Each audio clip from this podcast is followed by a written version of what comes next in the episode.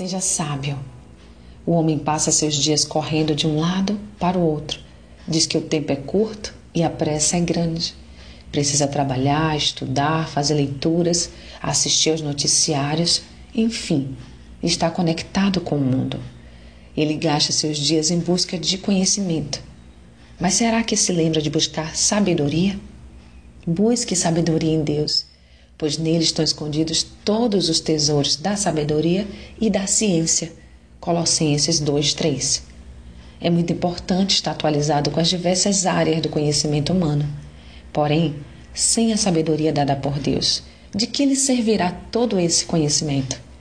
A sabedoria é a coisa principal. Adquire, pois, a sabedoria. Emprega tudo o que possuis na aquisição de entendimento.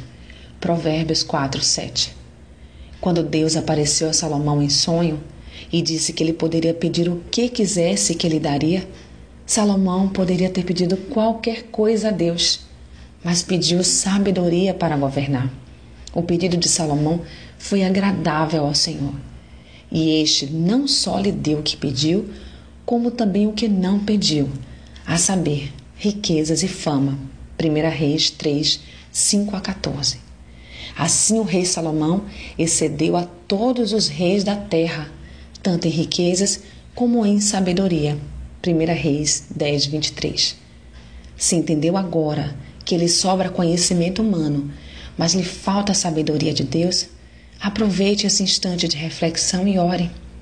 Peça a Deus e ele lhe dará liberalmente. E se algum de vós tem falta de sabedoria, peça a Deus, que a todos dá liberalmente, e o não lance em rosto, e se lhe há dada. Tiago 1:5. O conhecimento humano sem a sabedoria de Deus é um grande perigo. A sabedoria clama lá fora, pelas ruas levanta sua voz. Provérbios 1, 20. Sou Sayonara Marques.